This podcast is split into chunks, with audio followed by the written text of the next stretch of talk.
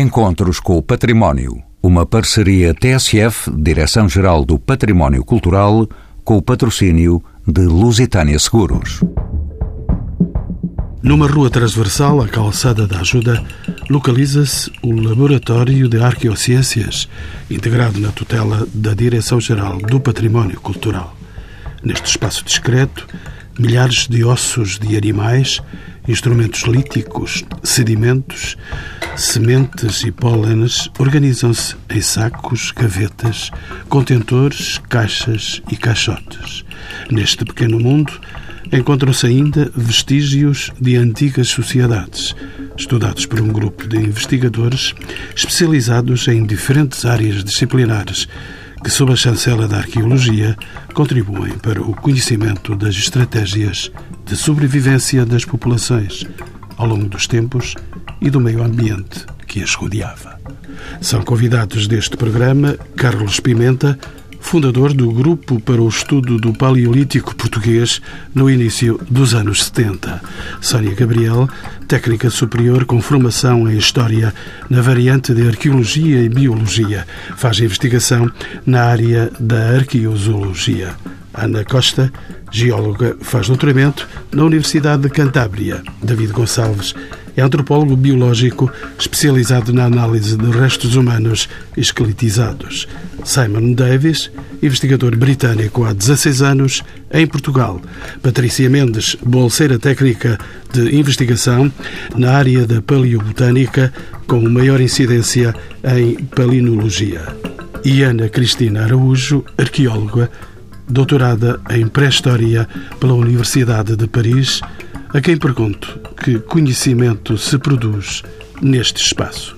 Neste laboratório produz conhecimento arqueológico, conhecimento sobre o passado, sobre as comunidades humanas que se instalaram, percorreram, passaram pelo território que é hoje Portugal e que deixaram testemunhos da sua vivência. Neste laboratório trabalhamos com muitas histórias. Temos aqui muitas histórias neste edifício, histórias de muitos tempos, as histórias que estão por detrás dos objetos que nós estudamos, objetos que são os ossos fragmentos, ossos humanos, ossos de animais, pedras transformadas pelo homem, restos botânicos e que, na maior parte dos casos, aparecem já muito destruídos, muito fragmentários, muito deformados. Portanto, trabalhamos com o lixo. Nada que constitua medo para alguém? Não, não, de forma alguma. Somos nós. Ao fim e ao cabo, aquilo que nós estudamos são as nossas memórias, o nosso passado, de todos nós. Carlos Pimenta, bem-vindo aos Encontros com o Património. As ossadas de animais que vemos aqui à entrada deste laboratório, quase como um comitê de recepção ao visitante, permitem entrever um pouco o trabalho que aqui se faz, que agora foi descrito pela Ana Cristina Araújo. Para que servem e de onde provêm estas ossadas? têm origem desconhecida? São, são bem conhecidas. Portanto, estas ossadas que podemos ver aqui nas coleções osteológicas de referência provêm de cadáveres de animais que nós tivemos que preparar, ou seja, isto é a parte mais desagradável da questão. Quem vem aqui vê as coleções e usa as coleções depara-se com ossos limpos.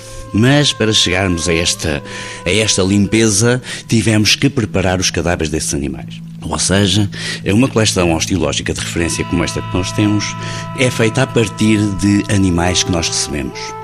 E quem é que nos cede esses animais? Quando este projeto teve início no ano 2000, eh, não existiam as coleções. E as coleções são uma ferramenta de trabalho fundamental para o desempenho da arqueologia. Então, nessa altura, nós contactamos o Instituto de Conservação da Natureza, que, através da sua rede de áreas protegidas, nos começou a ceder os cadáveres dos animais. Aliás, ficaram muito satisfeitos porque, quando apareceu uma equipa a dizer: olha, nós precisamos de aceder a cadáveres de animais, para prepararmos uma osteoteca, coleções osteológicas de referência. Ficaram muito satisfeitos, porque de facto as áreas protegidas tinham as arcas congeladoras cheias de animais e não sabiam o que lhes fazer. Carlos Pimenta, vou perguntar-lhe para que é que serve a osteoteca? Ora bem, os ossos dos animais atuais são a referência cientificamente correta que nós temos para identificar os ossos ou os fragmentos dos ossos que os arqueólogos descobrem nos sítios arqueológicos.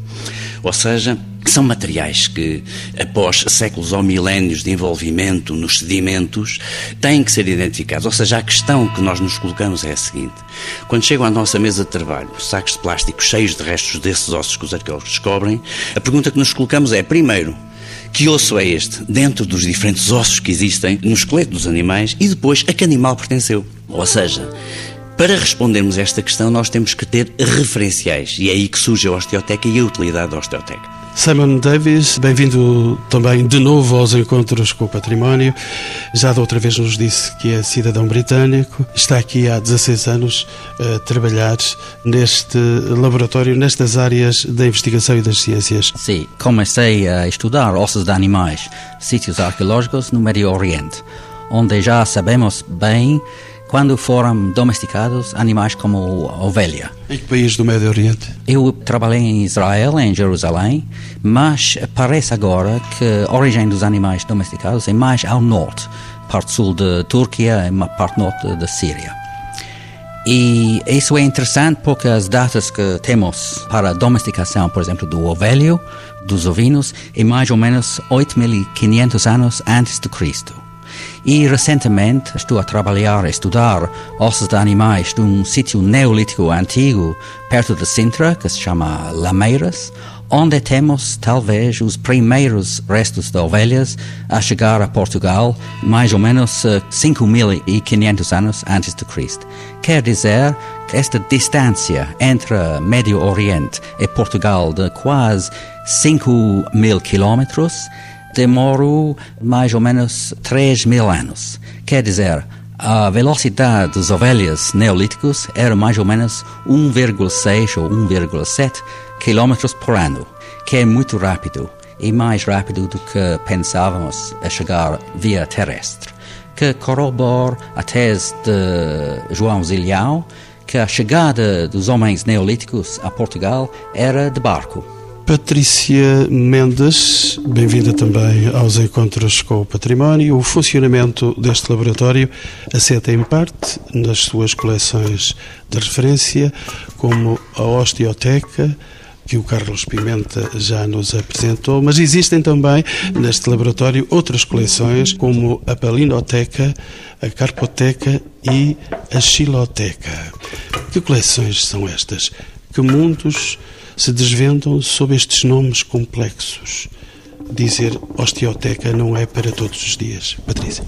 Um bocadinho oposto à osteoteca, em que estamos no reino animal, passamos aqui para o reino vegetal.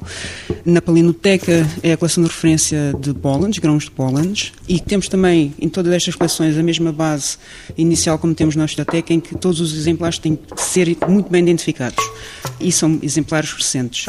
Na palinoteca é necessário haver um processamento químico para conseguirmos retirar os grãos de pólen e conseguir observar no microscópio. Na carpoteca, uma coleção de sementes, pode também contemplar os frutos. Eh, às vezes temos também umas folhas que também podem ajudar à identificação de exemplares. E na xiloteca, uma coleção de madeiras, onde também temos anexado uma coleção de carvões. As madeiras são carbonizadas uh, numa múfula e temos essas duas uh, coleções a parte dos carvões porque é muito importante e são exemplares que aparecem muitas vezes em contextos arqueológicos. Todos estes exemplares uh, são importantes porque nos podem dar indicações de quais o uso dos elementos botânicos pelas populações, o que cultivavam, o que consumiam, muitas vezes poderiam usar também como adornos, o próprio comércio de importação e exportação de plantas e todos estes dados poderão nos dar um mapa de qual o uso dos elementos botânicos pelas populações.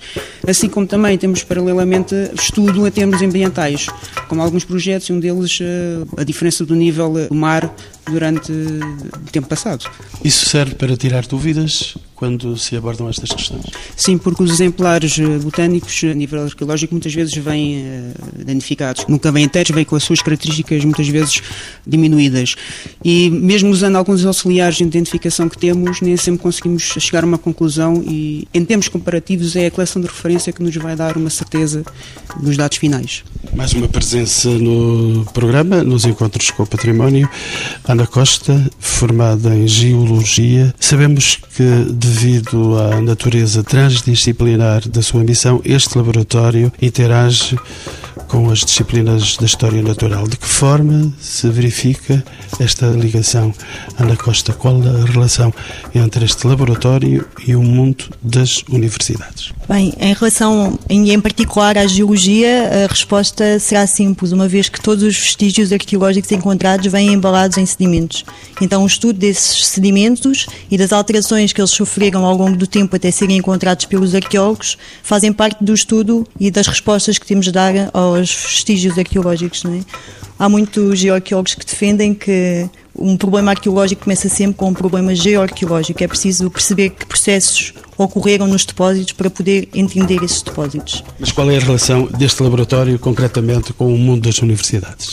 Eu sou aluna de doutoramento e então eu estou ligada às universidades, em particular às universidades que me concedem o grau de doutoramento, mas também a muitas outras universidades e a muitos outros investigadores cujos projetos são desenvolvidos em colaboração com o laboratório, comigo e com todos os meus colegas. David Gonçalves, bem-vindo de novo aos Encontros com o Património. Como sabe, as técnicas sofisticadas de análise e os instrumentos utilizados para exame e investigação remetem um pouco para a atmosfera das séries televisivas como CSI. Qual é a semelhança entre a realidade e o que é veiculado pela televisão? David Gonçalves, estamos no reino do virtual? Eu diria que, que sim, basicamente. Em ciência nós também temos alguma criatividade, mas essa criatividade é mais ao nível das ideias. Nas séries televisivas há de facto muita liberdade criativa. Eu não, não posso dizer que seja um, um telespectador assíduo dessas séries, mas do pouco que vi, eh, realmente parece-me que a fiabilidade científica ou a replicabilidade daquilo que nós fazemos na realidade não é completa. Eu até lhe dou um exemplo, uma vez vi um, episódio de uma dessas séries, o Bones, e recordo-me que o programa começa com um concerto de heavy metal e no palco está a banda a tocar e está um esqueleto pendurado, não me pergunto como, porque o esqueleto normalmente está desarticulado, mas estava lá pendurado e entretanto o concerto é interrompido pela polícia. E a polícia dirige-se ao palco acompanhado de uma antropóloga forense.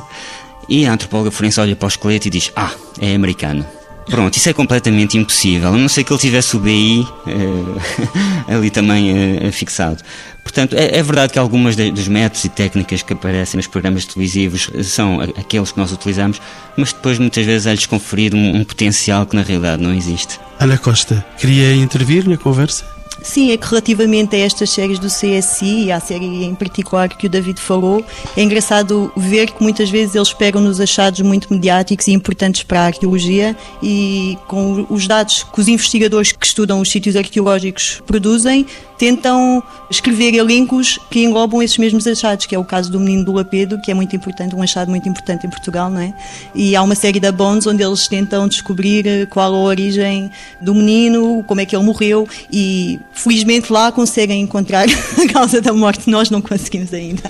David, deixe-me voltar a si para lhe perguntar ainda, e agora de modo mais sério, não, não, não nos vamos entreter aqui com nenhum programa de televisão, a análise de restos humanos, particularmente os esqueletos, é uma das que mais informações nos fornece para a caracterização dos indivíduos. Que métodos e técnicas são utilizados neste campo de investigação, David Gonçalves? Bom, em contextos arqueológicos, o papel do antropólogo biológico está muitas vezes associado, ou eu diria até exageradamente associado, à extração de informação que se refere a parâmetros biológicos do indivíduo, como por exemplo a idade à morte ou o sexo. No entanto, nós não somos eh, estritamente seres biológicos, somos também seres culturais. E, portanto, a antropologia biológica, que nós aqui, quando aplicada a estes contextos arqueológicos, designamos neste laboratório por bioarqueologia humana, adota uma abordagem biocultural exatamente para responder a essas duas facetas, essas duas dimensões do, do ser humano.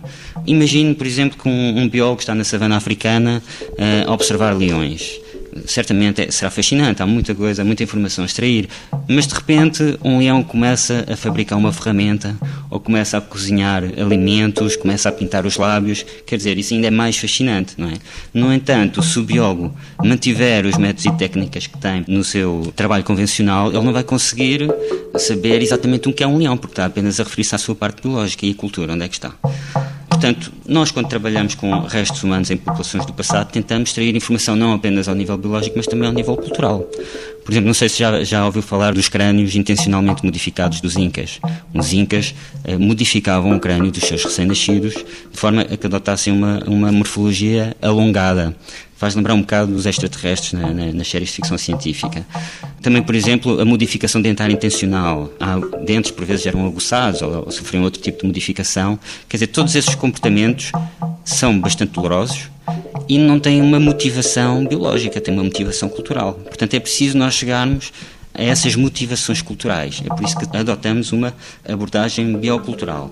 Aqui neste caso do laboratório também damos especial ênfase às práticas funerárias, porque elas também nos abrem portas sobre a mentalidade, as crenças destas populações. Por exemplo, é muito diferente inumar um cadáver ou cremá-lo. É? Se há uma população que opta por cremar os seus mortos, isso quer dizer que o corpo a sua preservação não tem verdadeira importância para uma eventual eh, vida após a morte. Não dão importância ao corpo. Ao contrário da inumação. Da inumação é um bocado variável, mas, por exemplo, o embalsamento, onde se tenta a conservação do cadáver, aí há uma procura intencional de que o corpo ou parece haver uma crença inerente de que o corpo será eh, necessário numa vida após a morte. Estamos a falar daquilo que nos acontecerá depois de que nós morrermos, portanto, não, não seremos testemunhas desses factos. Ana Cristina, no território da Península Ibérica e tendo em conta o seu saber, a partir de que data se conhecem os primeiros vestígios de ocupação humana? Que marcas nos deixaram estes habitantes? Estão muito longe de nós? Sim, no tempo uh, e na cultura estão muito longe de nós, apesar de nós sermos o resultado dessas populações que aqui estiveram, na Península Ibérica. Creio que os vestígios mais antigos se encontram ou foram encontrados em Espanha, noroeste de Espanha, não muito longe de Burgos, num complexo cárcico constituído por várias grutas que se chama Atapuerca. A maior parte das pessoas, eh, aliás, os arqueólogos todos conhecem Atapuerca, pelo menos ouvi falar, e realmente aí foram encontrados, até ao momento, os mais antigos vestígios da ocupação humana da Península Ibérica. Não só relacionados com artefactos, ou seja, artefactos produzidos como os objetos líticos, mas os próprios esqueletos humanos, ou parte desses esqueletos humanos humanos. Há uma mandíbula que data de 1,2 milhões de anos, aliás, é de um hominino, há quem afirme que seja de um Homo erectus, e depois muitos, muitos outros ossos de indivíduos também homininos, que foram datados de há 800 mil anos, 500 mil anos, e portanto sabemos que pelo menos há 1,2 milhões de anos o território da Península Ibérica foi ocupado por essas antigas populações. E deixaram também vestígios dos animais consumidos e vestígios dos utensílios que trabalharam. Portanto, não, é, é muito difícil proceder a datações diretas da pedra, isso não se faz, não é possível, mas é a partir dos estratos onde são encontrados é possível obtermos uma cronologia relativa. E de facto temos as mais antigas culturas ditas as axeulenses aqui documentadas, quer em Espanha, quer em Portugal. David Gonçalves, quer dar uma ajuda aqui à Ana Cristina. Vou-lhe perguntar que informações temos acerca das características físicas desses indivíduos que estava a falar Ana Cristina. Eram semelhantes aos portugueses atuais? É possível reconstruirmos graficamente o seu aspecto? Teremos o quê depois de conferir esses dados? Uma coisa que é preciso esclarecer logo à partida é que nós neste momento somos a, a exceção. Somos o único representante do género Homo. Nós portugueses? Não, nós enquanto uh, humanos.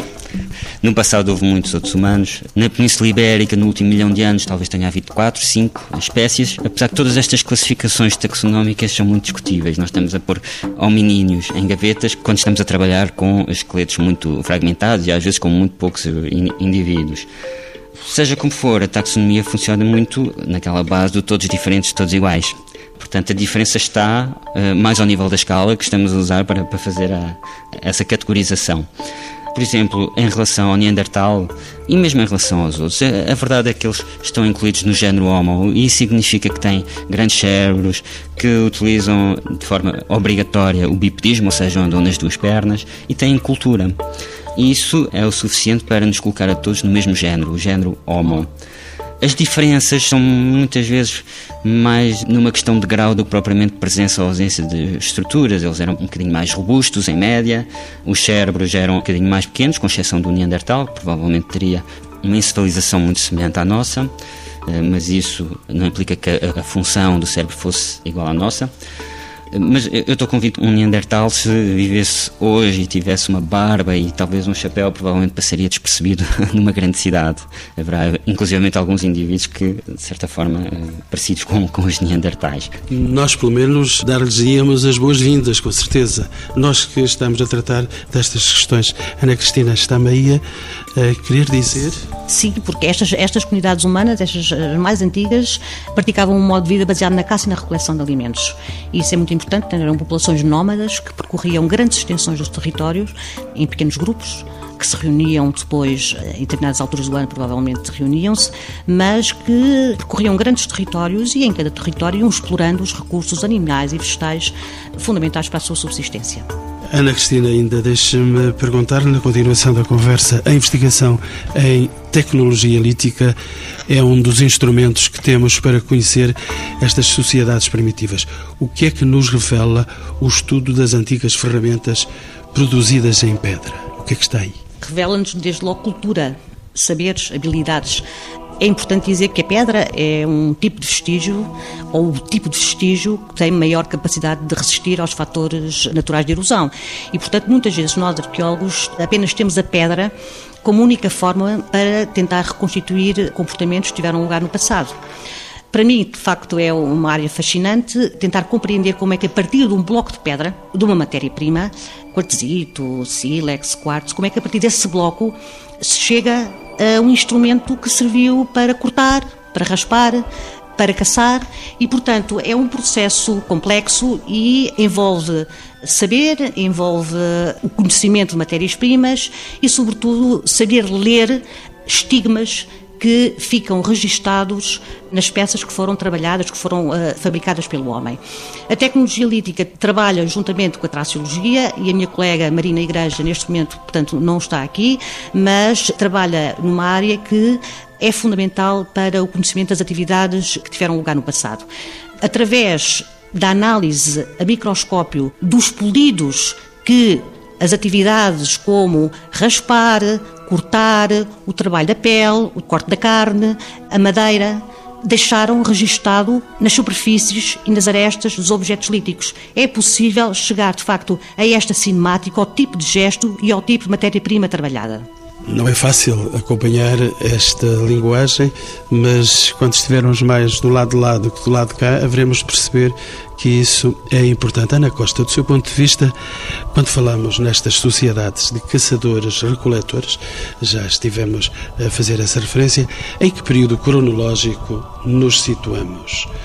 Mais, o que é que sabemos sobre os seus hábitos de vida? Bem, se nos cingirmos à Península Ibérica, sabemos que os caçadores-recoletores ocuparam a Península Ibérica desde as alturas mais antigas, datadas há 800 mil anos, até há cerca de 7.500 anos, em Portugal, onde começaram a adotar um modo de vida mais sedentário com a chegada da agricultura. Andaram pelo Alentejo, pela Serra da Estrela, para onde é que eles andaram? Pelo Alentejo, certamente, do que eu conheço, e pelo país, país inteiro. Eles não estavam impedidos de circular? Não. Carlos Pimenta, deixe-me ir para uma outra área e que creio que o Carlos eh, domina aqui neste laboratório. O estudo dos microvertebrados, os anfíbios, os répteis e eh, micromamíferos é outra das áreas da pesquisa deste laboratório. O que é que nos revela o conhecimento destes pequenos animais? Que contributos pode esta investigação trazer para a atualidade, Carlos Pimenta? Bom, estes microvertebrados não estabeleceram eh, uma relação direta com as comunidades humanas, ou as comunidades humanas não tiveram uma relação direta com eles. O que estes microvertebrados nos podem revelar é o tipo de território em que eles viviam, ou seja, ao serem animais de pequena dimensão, estão adaptados a habitats e a perfeitamente conhecidos através das espécies atuais. Portanto, o seu registro, o registro das diferentes espécies em contextos arqueológicos, são, sobretudo, indicadores das condições ambientais dos habitats em que eles sobreviveram. Portanto, eles falam-nos dos territórios dos sítios arqueológicos, não é? Ana Costa, a identificação de fósseis de plantas e sementes é outra das áreas de investigação fundamental. Que informação nos traz esta investigação sobre as mudanças climáticas e o impacto causado pelo homem? Bem, a cobertura vegetal varia de acordo com as alterações climáticas que nós vamos verificando ao longo do tempo. E muitas vezes o impacto causado pelo homem, a introdução da agricultura e as sementes que foram trazidas durante esse período ficam registadas nos sedimentos que nós colhemos, tanto nos sítios arqueológicos como em sondagens de sedimentos. Ana Cristina, ia dizer também? Sim, só para juntar mais uns dados, é que nós aqui trabalhamos, podemos falar em duas escalas. Uma escala uh, mais regional ou suprarregional, em que é possível, de facto, reconstituir as antigas paisagens através do estudo dos pólenes contidos em sedimentos retirados em fundos marinhos, em zonas lagunares, e, de facto, aí vamos ter a escala dessas paisagens ao longo dos tempos, numa perspectiva diacrónica, e se voltarmos para o sítio arqueológico, a escala já é diferente. E aí chegamos aos comportamentos humanos, porque vamos encontrar carvões, Vamos encontrar sementes, esses carvões revelam que houve seleção de madeiras, as sementes revelam, podem ser selvagens, podem ser domesticadas, portanto, revelam o estilo de vida que era praticado pelas comunidades humanas. Portanto, são dois mundos distintos, mas que eh, ambos convergem para o conhecimento da vegetação a uma escala mais reduzida ou uma escala maior. Carlos Pimenta, eu vou dar-lhe a palavra, mas entretanto vou permitir-lhe que toque esse instrumento que tem consigo, tanto quanto sei, é uma ossada que vai tocar, coisa rara. Isto é um osso, de facto, é uma ulna, o equivalente ao cúbito humano, mas pertence a um abutre. É um abutre, é um grifo. Há várias espécies de abutres na Península Ibérica. Portanto, vai tocar como um abutre, não? não, curiosamente, as aves uh, cantam muito bem, conhecemos-las sobretudo pelo som que emitem, os ornitólogos identificam-nas através do som, mas não é o caso dos abutres. Os abutres até são aves que praticamente não emitem sons. Agora, o que é interessante... Tem que aparecer mais resguardados por serem abutres. Exato. Mas uh, o que é interessante neste osso é que está registada a manufatura de instrumentos musicais desde o Paleolítico Superior. Uh, na Gruta de Isturitz, portanto no País Vasco francês, é conhecido o exemplar mais antigo. Isto é muito interessante porque, ao longo do tempo, este osso tem vindo a ser utilizado para fabricar, para manufaturar eh, instrumentos musicais. Inclusive, atualmente, em Espanha, ainda são produzidos pelos pastores, não é? Portanto, é, é estranho, de facto, que este osso, que tem umas, umas, particularidades muito próprias, é um osso longo, é um osso que se lhe retirarmos as extremidades, o que acontece é que ficamos com um tubo oco, os ossos das aves são um tecido ósseo muito fino, porque eh, as aves têm que voar, portanto não têm aqueles ossos robustos, são estruturas muito frágeis e talvez por essa razão chegaram aos nossos dias. Para serem tocados. Para serem tocados. Ora bem, neste caso, este exemplar que eu vou tentar tocar... Não houve ensaio, portanto, não, não vamos contar ensaio, com tudo. Não houve ensaio, este instrumento foi feito em Alcaine, portanto, próximo de Saragoça, por um pastor que na altura já estava reformado, em 2006.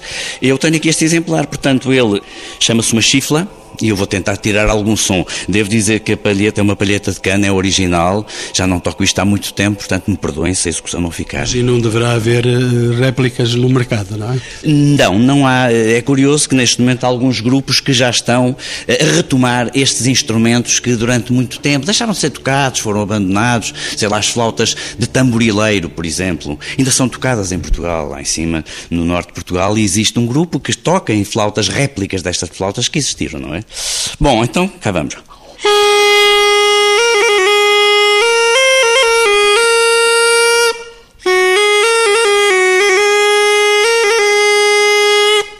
Bom, é, afinal a palheta ainda está a soar alguma coisa. Então, continuando a nossa conversa, Carlos Pimenta recorda-se que queria intervir antes da introdução deste instrumento musical. Sim, eh, é que eh, talvez não tenha ficado ainda muito clarificado que o trabalho que nós fazemos em arqueologia eh, não é exclusivamente a identificação dos ossos, não é? E para isso servem as coleções de referência. Não, de facto, uma identificação correta dos ossos é que nos vai permitir aprofundar e desenvolver o que é que significam essas espécies animais. E estamos a falar, em muitos casos, na maior parte dos casos, de restos da alimentação ou seja, o que é que os homens ao longo do tempo, quais foram os recursos que exploraram em termos alimentares. Mas não só, ainda há bocadinho, com este instrumento musical, vimos que os ossos também serviram para outros fins. Os homens eh, supostamente não consumiriam abutres, não é? Mas aproveitavam seus ossos.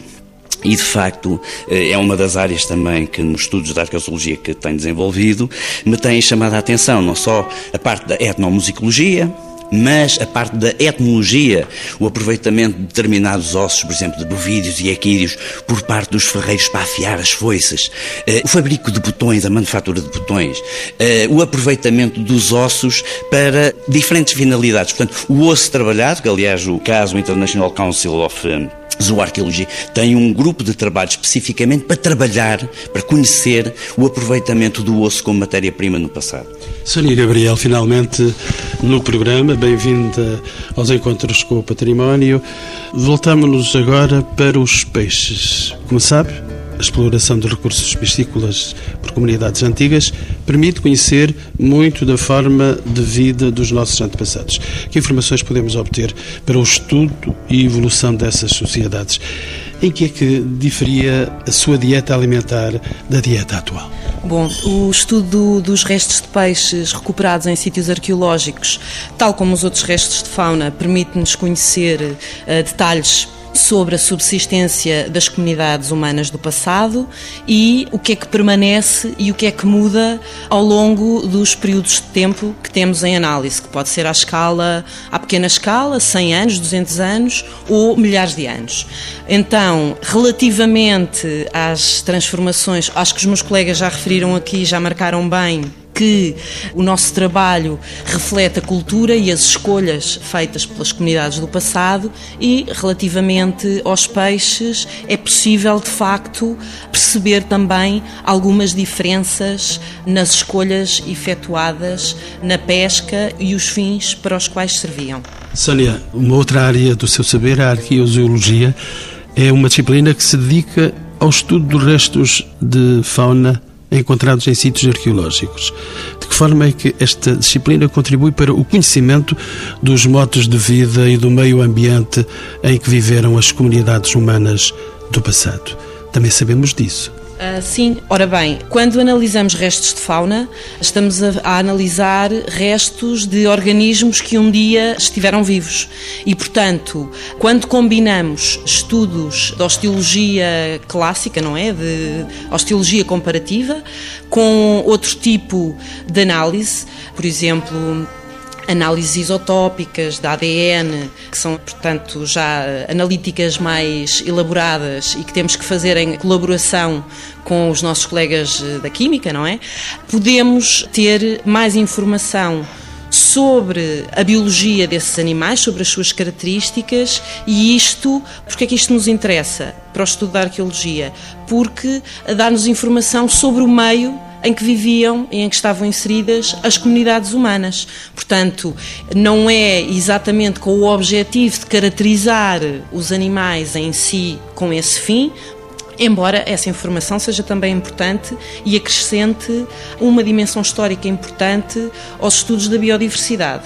Mas no nosso caso, o que nós queremos saber é o meio ambiente em que estavam inseridas as comunidades humanas e quais as escolhas que fizeram na exploração do meio animal.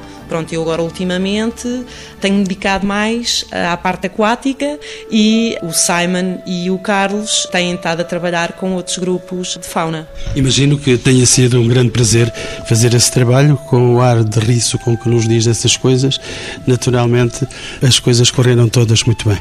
Há muitas mais perguntas a fazer numa área destas.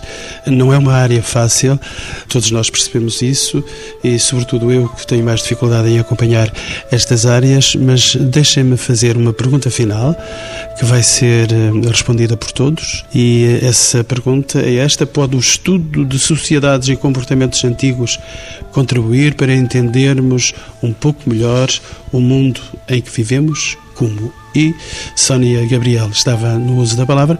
Vou-lhe retorquir a oportunidade de me responder a esta questão. Essa é uma questão bastante elaborada. Uh, uh, sim, quer dizer, uh, acho que já tinha inicialmente referido isso e os meus colegas também, que é o presente é o resultado de um processo e o, com o nosso trabalho conseguimos fazer é ir reconstituindo uh, fragmentos desse processo que, à medida que as nossas investigações avançam e que há novos dados e mais dados, conseguimos completar o puzzle de uma forma mais eh, perceptível para nós. Relativamente ao caso das pescas, por exemplo, que é um tema agora tão atual, o nosso trabalho pode servir, por exemplo, para explicar, para perceber a partir de que momento é que começa a sobreexploração, ou seja, em que se começa a praticar uma pesca demasiado intensiva de determinada espécie e, portanto, mais uma vez, os dados que temos podem servir de apoio e de base para o planeamento da exploração de determinadas espécies, uma vez que, como eu já tinha referido, são dados que conferem alguma profundidade temporal. David Gonçalves, quer completar o puzzle? Bom, eu acho que mais do que quaisquer outras ciências, as ciências sociais e as ciências humanas são, de facto, muitas vezes questionadas acerca do seu propósito. Nós não hesitamos nem um segundo sequer a estudar todo o resto do cosmos, mas quando chegamos ao ser humano, as pessoas começam a franzir o sobrolho. Aliás, isso é bastante patente na conjuntura atual, onde se dá muita importância à ciência que tem um fito comercial, que dê lucro. A ciência básica ou a ciência das populações do passado são, por vezes, eh, secundarizadas por essas outras ciências. Eu creio que isso tem uma simples razão, eh, e isso é porque nós somos humanos e temos esta ideia preconcebida de que nos conhecemos muito bem, não precisamos saber mais nada. No entanto, isso está longe de ser verdade. Tal como George Mallory, por exemplo, disse quando lhe perguntaram porque é que ele queria escalar o Everest, ele respondeu porque está lá. E estas populações do passado estiveram lá. E nós temos que as conhecer melhor. E porquê? Porque, no fundo, não existem comunidades humanas sem passado. Não é muito mais interessante sabermos que havia várias espécies de humanos no passado? Ou que por este mesmo local provavelmente percorreram exércitos romanos e muçulmanos e que a comida que nós comemos está muito influenciada por eles, por exemplo, ou a própria linguagem? Perguntas. Perguntas do David Gonçalves, a resposta da Ana Costa. Bem, o que eu sinto é que ao conhecermos o passado, nós sabemos os passos que demos até chegarmos até hoje e isto pode nos levar a tentar construir um futuro melhor, não é? Com as escolhas dos nossos passados. O David Gonçalves ainda tem um restinho de conversa. Sim, era só para eh, dizer que se eu tivesse que escolher ou descrever em poucas palavras aquilo que nós fazemos aqui ao estudar as populações do passado, isso no fundo seria estudar a identidade destas populações. Não existem comunidades humanas sem identidade e por isso é preciso estudar a memória dessas comunidades humanas. E a identidade faz as populações humanas. Carlos Pimenta? Bom, eu acho que muito importante sublinhar aqui é o seguinte: as arqueociências foram um conjunto de frentes de investigação que até tempos muito recentes não existiram no nosso país. Quando nós entramos num museu ou nos museus de arqueologia, não vemos nada disto que temos estado a falar. Vemos o espólio, cerâmica, moedas, vidro. E afinal, a importância das arqueociências é que é através delas que nós vamos conhecer o território onde tudo isto aconteceu. Como é que nós chegamos aqui?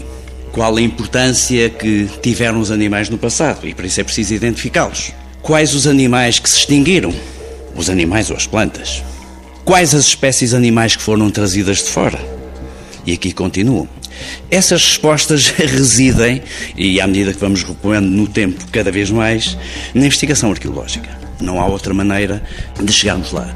Daí que este trabalho, ou estes trabalhos que esta equipe vai desenvolvendo, se afirma, à semelhança do que já acontece na arqueologia europeia e mundial, como algo eh, incontornável. E naquilo que me diz respeito da arqueologia, continuamos a ter as coleções de referência osteológicas únicas neste país. Peixes, anfíbios, répteis, aves e mamíferos. Se alguém encontrar um osso na rua, numa praia, e quiser tentar saber o que é, venha aqui, que nós provavelmente temos a capacidade de lhe responder. Tenho ainda duas pessoas, três pessoas a quem vou dar também a palavra. Patrícia Mendes. E então, esta última questão? Penso que o conhecimento do nosso passado é importante para o nosso presente e para o nosso futuro. Tentar potenciar o que de bom foi feito, o que de bom foi inventado, que comportamentos estiveram as sociedades passadas e tentar minimizar os erros e tentar melhorar todo o conhecimento que podemos tirar do nosso passado para criar um, um futuro melhor. Simon Davis, vindo da Grã-Bretanha, passado por Israel, pelo Médio Oriente, chegou aqui. Tem sentido que este, este universo que investiga é um universo que nos deixa ficar mais tranquilos depois de o investigar? Talvez. O, o, que acho importante, mais ou menos como a Patrícia já disse, é que nossos estudos fazem parte da história. Somos historiadores no fim do dia. E havia um filósofo inglês que diz que alguém que não estuda história vai repetir a história. Ana Cristina Araújo, a sua última palavra. Bem, uh, pelo menos para mim, acho que para todo este grupo, acho que não há nada mais fascinante mais extraordinário, até mais comovente do que eh, a história do nosso passado evolutivo, a história da nossa cultura e da nossa história biológica. Acho que toda a nossa vida foi o aprender a saber viver. As soluções encontradas eh, para fazer face aos constrangimentos da natureza e, e a forma como aproveitamos as ofertas da própria natureza. Portanto, todos nós temos um passado, cada um de nós, e depois temos um passado coletivo. Conhecermos esse passado, chamá-lo ao presente, vai nos ajudar entre as milhares de vias que queremos avançar uh, no futuro, podemos escolher a melhor, aprendendo com esse passado. Porque somos feitos de memória e temos que a preservar. Temos que a conhecer e temos que a preservar e temos que levá-la conosco para esse futuro. Afinal, Carlos Pimenta, estamos a tratar de património. Sim, estamos na Direção-Geral do Património Cultural, mas este património com que nós lidamos aqui no Laboratório de Arqueociências é um património invisível. É um património que escapa às vitrines dos museus, mas sem ele, de facto, ficamos muito aquém de conhecer o território que fomos no passado eh, de conhecer bem as pessoas, as comunidades que aqui estiveram, como o construíram e como o destruíram também. Eu penso que este tipo de investigação que as diferentes pessoas que integram esta equipa aqui fazem são um contributo incontornável para o futuro e que cada vez mais tem vindo a assentar e a enraizar o nosso conhecimento. Portanto, nós temos projetado uma exposição que venha a divulgar, uma exposição itinerante, que venha a divulgar por este país fora o trabalho que aqui fazemos. Eu penso que estabelecemos pontos de conhecimento muito interessantes com a história, com as ciências naturais, dentro da, das ciências naturais, essencialmente com a biologia, mas tudo, tudo tem a ver com o ponto de encontro entre as humanidades, que é no fundo onde estão as raízes da arqueologia, e as ciências naturais. Ana Cristina Araújo, ainda? Pois, e esse ponto de encontro também é feito aqui no laboratório. Nós pertencemos a um outro grupo, que é o grupo ENVARC, que é Environmental Archaeology, ou Arqueologia Ambiental, que é um grupo de investigação que pertence ao Centro de Investigação em Biodiversidade e Recursos Genéticos, CIBIO, da Universidade do Porto, e, portanto, essa ligação é feita, portanto, nós trabalhamos, sobretudo, em arqueologia. E a 300 km de distância? Temos outros grupos de investigação dentro do CIBIO que trabalham nas tais ditas ciências naturais, como grupos ligados também à genética, ligados à biodiversidade, à ecologia das espécies e, portanto, há aqui de facto um ponto de encontro entre as humanidades e as ciências naturais e nós trabalhamos de facto em conjunto. Carlos Pimenta? De facto, eh, nós temos tentado estreitar as fronteiras entre as humanidades e as ciências naturais ao integrarmos esse, esse grupo ENVARC da Universidade do Porto, pois nós conseguimos levar àquela equipe de investigadores um conhecimento e conseguimos receber deles um outro. Há, portanto, aqui uma permuta de conhecimentos e não só de conhecimentos e de equipamentos. Muita da, da investigação arqueológica que é feita hoje em dia passa por a utilização de recursos técnicos, de recursos científicos de equipamentos que custam muito dinheiro, que estão fora das possibilidades financeiras da Direção-Geral do Património, mas que de facto nós conseguimos encontrar nessa equipe. Portanto, são fronteiras que se vão estreitando e o futuro incontornavelmente passa por aí. Encontros com o Património. Uma parceria TSF, Direção-Geral do Património Cultural, com o patrocínio de Lusitânia Seguros.